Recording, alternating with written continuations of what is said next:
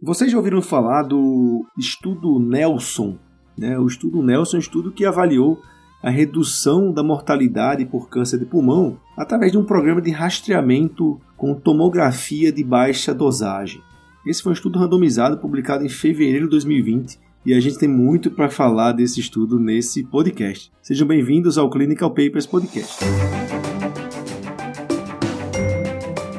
Os melhores papers publicados, interpretados a fundo por um time de especialistas em oncologia. Seja muito bem-vindo a mais um episódio do Clinical Papers Podcast.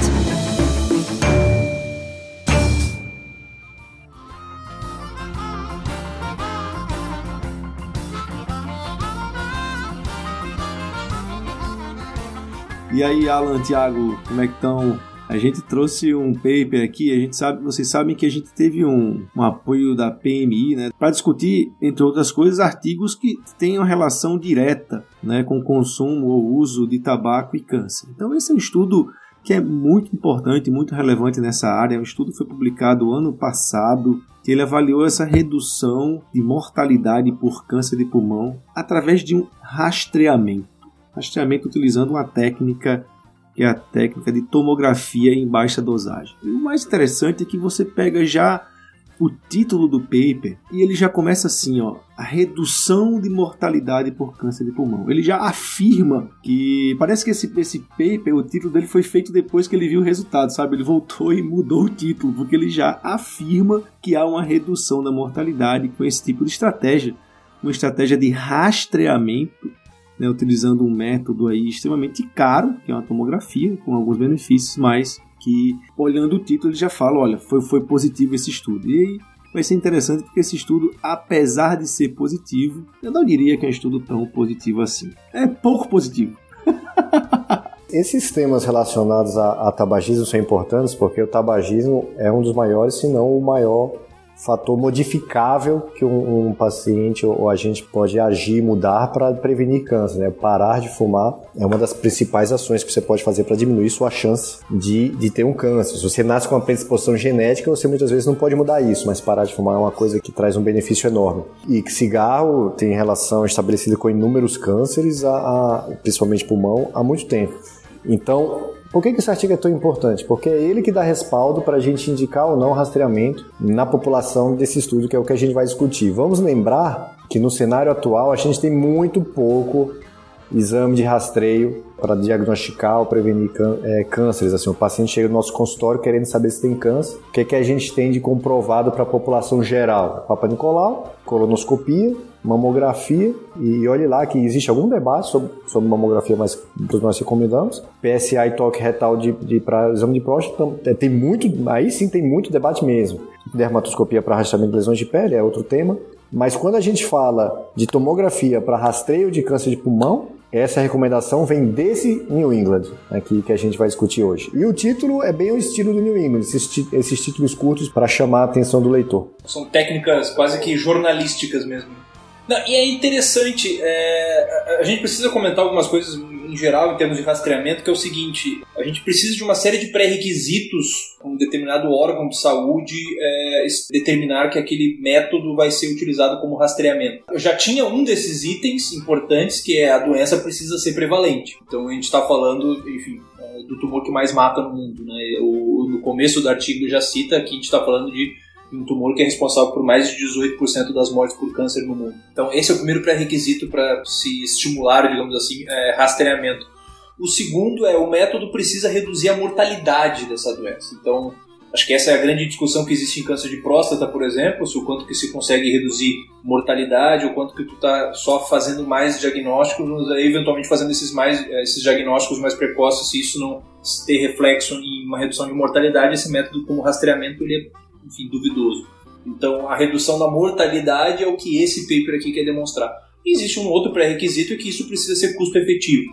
Então, isso não foi analisado nesse estudo aqui em si, mas esse método precisa ser custo-efetivo para poder ser implementado pelos diversos órgãos é, de saúde. Aqui a gente vai discutir sobre essa segunda etapa, né, esse rastreamento através de tomografia uma determinada população se isso reduz mortalidade. Eu queria parar um pouco para falar de rastreamento, porque se você chegar para qualquer pessoa, qualquer indivíduo e falar, olha, vamos fazer um exame para ver se você vai ter um câncer e tal, essa premissa fala, caramba, isso deve funcionar, né? Aquela ideia de que se eu pegar ele pequeno, eu vou ter mais chance de cura do que se eu pegar ele maior. No entanto, como o Alan falou aqui, isso é uma coisa que é meia verdade. A primeira coisa que eu digo é, é assim: uma coisa é você ter um sistema, um, um, sistema de saúde pública, em que você vai aplicar um método que atende essas prerrogativas que o Tiago falou. Vai gastar um dinheiro, teoricamente, da população para diminuir né, não só a mortalidade, mas custos com alguma doença geral. Então, por exemplo, vamos aplicar o PSA do toque retal na população inteira e ver se isso funciona no Brasil. Isso é fazer um rastreamento populacional. A gente vai determinar um grupo de risco, homens acima de 50 anos, por exemplo, e vamos fazer isso aí. Isso é diferente, o Alan comentou, mas para mim fica um pouco é, nebuloso da seguinte maneira: isso é diferente quando você está no consultório e senta alguém na sua frente que veio de livre e espontânea vontade para o seu consultório e fala assim, doutor, eu, sabe, eu vim aqui porque eu tô querendo saber, estou com 50 anos e eu quero saber se eu tenho câncer, alguns exames. Isso é diferente. E o grande desafio médico é você pegar essa estratégia que você aprendeu como aplicado para a população e transbordar para esse paciente que está na sua frente. Quando a gente fala em rastreamento, você tem que perguntar: você é a favor ou contra? Né? Depende. Eu sou médico do consultório, secretário de saúde de um estado lá do Nordeste que o pessoal está morrendo lá por sei lá, intoxicação por alguma coisa ou acidente de moto. Né? Isso é diferente. Porque o impacto de uma estratégia em saúde pública relacionada, por exemplo, tratar câncer de pulmão, fazer tomografia num monte de gente lá no Nordeste, talvez não tenha tanta razão de ser do que eu aqui em São Paulo, onde está todo mundo no meio dessa poluição e os pacientes vêm eventualmente para mim e fumam pra caramba e estão preocupados com isso. Então a gente tem que partir desse ponto para poder entender essa indicação de rastreamento. Porque esse estudo, apesar desse título positivo, ele é um estudo que tem muitas críticas. Certo? A gente vai ver pelos números do estudo daqui a pouco. Os melhores papers publicados interpretados a fundo por um time de especialistas em oncologia. Então, assim, se a gente pegar esse estudo em si, ele é um estudo que vem baseado né, em outros estudos anteriores e a gente tem que entender que esse estudo ele foi é, feito com foco né, uma população de risco predominantemente, eu diria que quase 100% do sexo masculino. Então ele já veio meio direcionado para isso. Então esse estudo recrutou basicamente homens que tinham uma carga tabágica maior do que 30 maços ano, ou seja, fumavam mais de 10 cigarros ou mais durante 30 anos ou 15 cigarros por dia ou mais é, durante no mínimo 25 anos. Né? Eles podiam ser tabagistas ou ex-tabagistas e eles é, fizeram uma avaliação com tomografia de baixa dose. Né? Foram um total de quatro tomografias o tempo zero, um ano, dois anos e meio, três anos, depois de cinco anos, quatro tomografias para avaliar é, a presença ou não de achados anormais compatíveis com câncer. Sendo que é, o desfecho final, o desfecho, é, o objetivo primário do estudo era avaliar a mortalidade câncer específica, a mortalidade por câncer de pulmão. É, tem essa questão logística é, desse estudo também é, é acho que enfim, é, é, um, é, grande mérito do, dos investigadores. A gente está falando que ah, o estudo é pouco positivo e tal. está falando enfim, de uma grande revista médica e de um grande esforço por parte dos pesquisadores. A região que abran a, iria abranger o estudo ali na Holanda e na Bélgica compreenderia uma população de mais de 600 mil pessoas entre 50 e 75, 74 anos. Eles mandaram um questionário perguntando se as pessoas gostariam de participar do estudo. Eles mandaram esse questionário para 150 mil pessoas que preencheriam esses critérios e dessas 30, eh, quase 31 mil pessoas retornaram e aí, enfim, foram uh, então avaliadas para inclusão no estudo. Uh, uma coisa que é interessante, uh, Raniel, é que existe obviamente uma dificuldade por parte dos investigadores. Foi criado um comitê independente para determinar o que, que era uma morte causada por câncer de pulmão. Uh, isso acaba sendo um pouco mais factível num país como a Holanda, uh, por exemplo, ou como a Bélgica, que tem esses dados de uma forma centralizada. Uh, e eles até citam no artigo aqui que o endpoint primário ele foi mantido como confidencial até ser quebrado o cegamento. É, isso é interessante porque é o seguinte, como é que eles avaliaram isso? Né? Eles avaliaram a morte do desfecho primário através de um comitê que revisava atestados de óbito. Tem uma crítica grande sobre isso aqui, vai falar nos resultados. Então eu creio que eles não falaram ainda o desfecho primário, porque porque esse comitê podia estar um pouco enviesado a partir do momento que eles fossem ler esses atestados de óbito.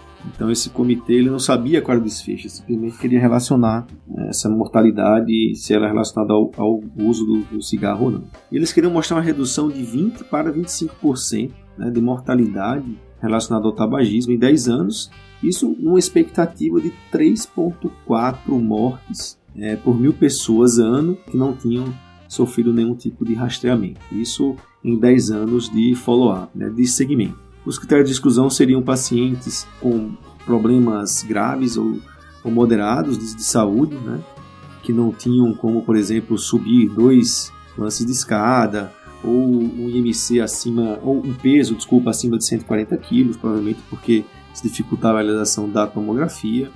Além disso, outros tipos de câncer, como câncer de rim, melanoma ou câncer de mama, provavelmente porque isso ia atrapalhar os achados de tomografia. Né? Lembrando também que o paciente que era considerado como fumante ativo era aquele que ainda estava fumando durante pelo menos duas últimas semanas que ele tinha entrado no estudo. Esse é um estudo que ele não sofreu nenhuma interferência por parte de indústria ou nada, ele foi feito né, em duas universidades e realmente não houve interferência nenhum estudo isento de qualquer suspeita ou qualquer dúvida em relação à interferência de alguma indústria farmacêutica que seja. Eu acho que é, essa questão do recrutamento é importante, né? Assim, é, enfatizar o, o, esforço dos investigadores, né? Porque a gente está falando de um recrutamento que demorou oito anos, entre 2004 e 2012. Uh, e depois uh, com um follow-up médio uh, de 10 anos. Né? Então, assim, é, é por isso que é tão difícil de se fazer é, estudos de, de, de, rastreamento, né? É diferente, o endpoint que a gente quer, ele demora para acontecer, né? Então a gente está falando de follow-up de 10 anos. Né? Não, é, estudos de rastreamento também tem um grande problema, né, Tiago? A gente não pode esperar benefícios é, muito grandes, assim, porque as pessoas são assintomáticas, né? Estudos que você pega pacientes sintomáticos e você, por exemplo, tira lá o tumor, melhora os sintomas, você já tem aí um endpoint bem considerado. O problema aqui é que um princípio para você dizer que alguma coisa é rastreamento é assim, parte do pressuposto que o paciente tem um risco, então fumantes, aqui no caso uma população extremamente bem escolhida, né? são fumantes de grande carga tabágica, né? pelo menos 30 maços ano, e assintomáticos. Né? Se o paciente for sintomático, não é mais rastreamento, é investigação de sintomas. Né? E por isso que chega aquele viezinho do consultório, porque geralmente um paciente que vai no seu consultório, ele provavelmente está sentindo alguma coisa, né? ou está sendo influenciado por alguém. Mas aqui é diferente, o princípio do rastreamento é assintomático sob risco. Se a gente fosse escolher um grupo de risco, está aqui, né? Um grupo de risco realmente bem delineado. Então, um desenho de estudo muito bem feito, grande, a gente vai ver aqui o número de pacientes que foram recrutados, realmente algo enorme, populacional. A pergunta é se valeu a pena fazer isso. Clinical Papers Podcast. A medicina que você faz hoje pode não ser a de amanhã. Mantenha-se atualizado com o Clinical Papers Podcast. É, indo para essa questão dos números, a gente tem aí é, nesse estudo 13.195 homens que foram então randomizados para o braço screening ou para o braço é, controle, né, sem, sem exames de, de, de, rastreamento. A tabela 1 mostra ali características relativamente bem pareadas entre os dois grupos, né, uma idade mediana aí de 58 anos em ambos os braços, um número de maços ano mediano aí também de 38 nos dois braços, realmente função de ser um N extremamente grande, uh, essas características acabam sendo muito bem pareadas. A gente tem aí quase que exatamente 55% dos pacientes como sendo tabagistas ativos e aproximadamente 45% nos dois braços como sendo form smokers. Então vocês percebam que existe aqui uma avaliação apenas em homens. Tá? Isso é uma coisa que é importante. A consideração que o autor fez aqui é que mulheres não fumam tanto quanto homens. ok? A gente pressupõe pelo princípio da complacência, como diz o nosso nobre Luiz Correia, que mulheres também grandes tabagistas poderiam cair aqui nesse estudo. O resultado do estudo é o seguinte: houve para pacientes do grupo rastreamento uma mortalidade de 2,5 mortes por mil pacientes rastreados ano, tá? Isso versus 3,3 mortes por mil pessoas não rastreadas. Então a diferença, a diferença foi de 0,8 mortes por mil pacientes ano. Esse foi um estudo considerado positivo. P significativo, 001, intervalo de confiança 0,61 a 0,94, com hazard ratio de 0,76. E aí você vê o seguinte, se a gente traduzir isso em um número que vocês possam entender um pouco melhor, caramba, 0,8 pessoas por mil anos num universo de 13, de 13 mil e tanto. Né? Mas vejam bem, a redução absoluta de risco foi, se a gente pe pegar isso de mil para 100, é de 0,08% por ano de pessoas rastreadas. Se a gente pegar 100 dividido por 0,08 dá 1.250. Isso é o NNT do rastreamento. É lógico que você não pode esperar o NNT, né, o número de pessoas a serem tratadas, aqui no caso rastreadas, muito pequeno em questão de rastreamento. As pessoas eram assintomáticas. É lógico que o NNT para estudo de rastreamento é menor, é maior, desculpa, mas no entanto, o NNT é, eu preciso fazer 1.250 exames por ano para melhorar a sobrevida relacionada ao câncer em um paciente. Esse é o resultado desse estudo. Para a cabeça de nós que tratamos pessoas doentes, é uma, é uma mentalidade completamente diferente, inclusive em relação à questão números. Né? A gente tem que ver isso do ponto de vista uh, populacional, né? porque realmente uh, qualquer intervenção, se, se trazer isso para nossa realidade, é impossível imaginar, enfim, eu tenho que fazer 1.200 intervenções para prevenir uma morte, é, enfim, tratando, né? mas a gente está falando de, de, de, prevenção realmente. Provavelmente um colega isolado jamais vai conseguir prevenir uma morte por câncer de pulmão, é, nem que fica, enfim, fique pedindo tomografia todos os dias. Né? Quer dizer, a relevância desse achado é extremamente discutível. Mas fora isso, é o seguinte, como, como é que eles avaliaram isso? E a gente volta para aquela questão lá do atestado. Então, assim, todo mundo morreu, foi avaliado o atestado. Aquilo que se julgou, né, o que mostrava que era câncer, ia para uma análise de um comitê. Esse comitê, ele avaliava. Desses atestados, 70% foram realmente é, vistos pelo comitê. 30% não foram vistos pelo comitê. O comitê não, não conseguiu ver 30% dos atestados. Além disso, a concordância entre o comitê e o atestado ela era discordante em 14%.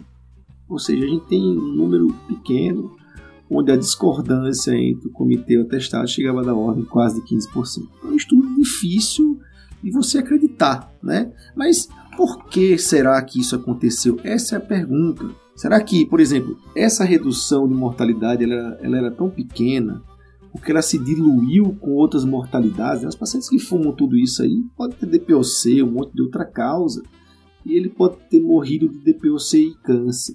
Né? E no, no, atestado colocaram DPOC, por exemplo. Né? Então, assim, os, os, poucos casos que seriam salvos pelo câncer, pelo screening, eles foram diluídos em outros tipos de, de morte. E outra coisa que pode ter acontecido é o seguinte: a gente esquece disso, mas rastrear pessoas causa iatrogenia. E aqui a gente está falando de, por exemplo, investigar um nódulo é, suspeito e ter uma complicação de uma punção, ou uma complicação de uma cirurgia, ou uma complicação de uma quimioterapia. Esse aqui é uma grande discussão, esse paper, aquele título lá é muito marcante, mas quando você vai nas entranhas do paper, eu diria que esse é um paper que ele é clinicamente negativo, ele não é positivo, apesar de ter um P significativo, é um paper que se eu fosse gestor de saúde eu não recomendaria isso de forma alguma.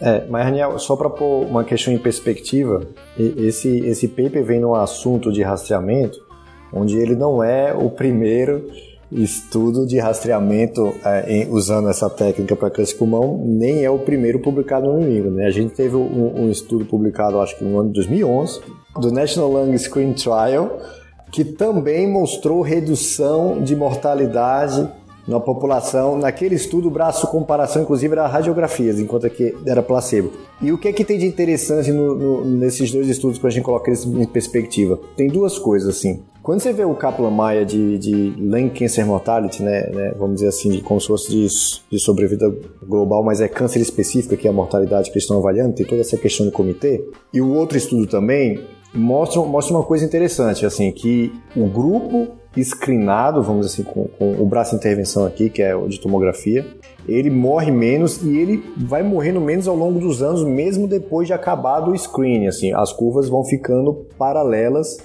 sugerindo um benefício que se, que, que se mantém e que se persiste. Então, assim, não chega, é, é, é um trabalho enorme.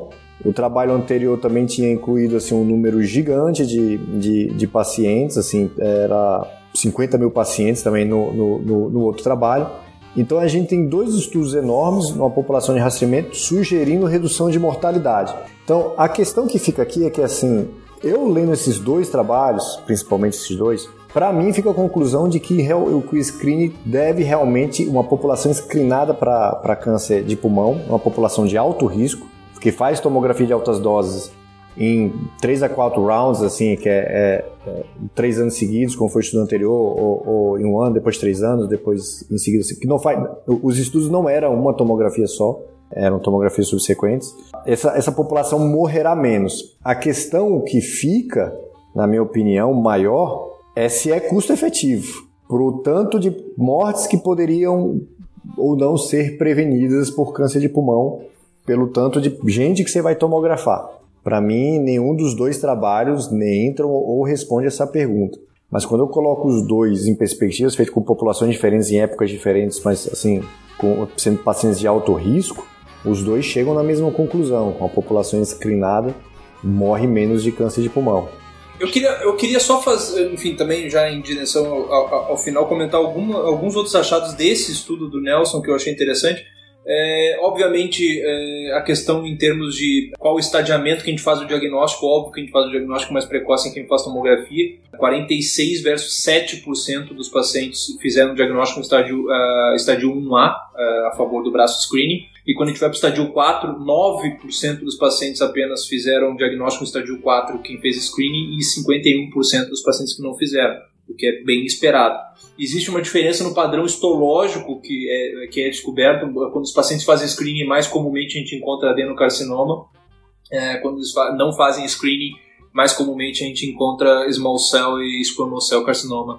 Tudo isso que a gente está falando, enfim, é em função de uma redução de mortalidade por câncer de pulmão, existe essa questão custo-efetividade, mas também chama atenção que no final da tabela 4 desse estudo tem o dado de mortalidade por todas as causas, que é enfim, perfeitamente igual, né? O, hazard, o rate ratio de 1.01, ou seja, não houve nenhuma mudança em termos de mortalidade global.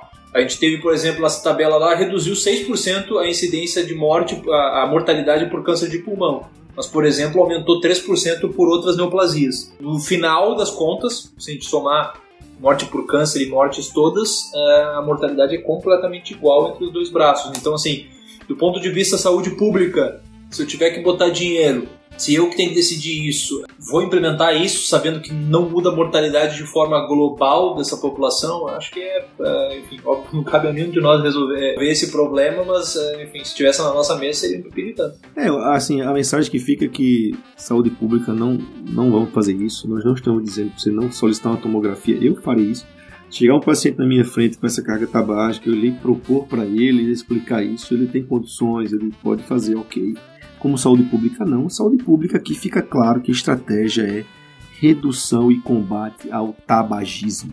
Né?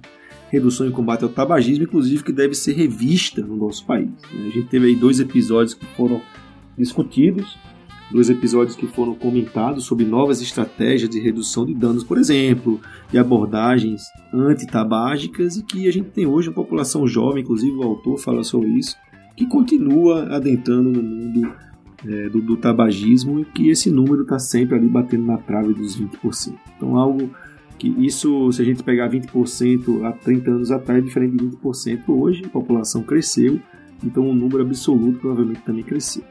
É, existe toda uma especulação sobre é, o modus operandi aí da divulgação dos números do governo federal, mas é, é uma coisa que eu considero preocupante e mais uma vez reforça aquela ideia de que você não pode taxar uma pessoa de tabagista, discriminá-la e simplesmente é, dizer para ela não fume e se vire. Né? A gente tem que voltar a falar sobre isso, falar da maneira mais adulta e consciente, e que essa estratégia, por exemplo, aqui de rastreamento para quem fuma muito, para mim não funciona como estratégia pública.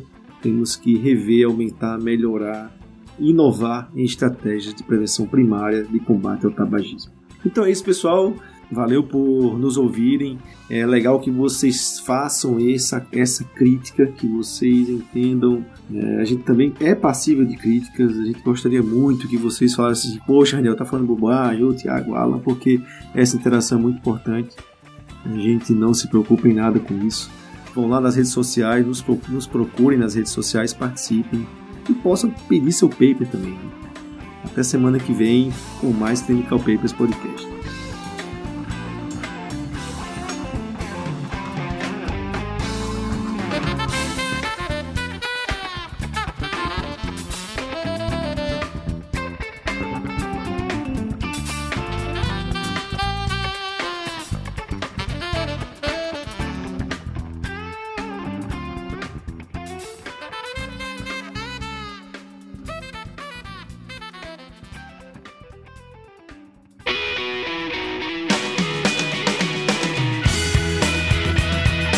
Você ouviu Clinical Papers Podcast. A medicina que você faz hoje pode não ser a de amanhã. Mantenha-se atualizado com o Clinical Papers Podcast.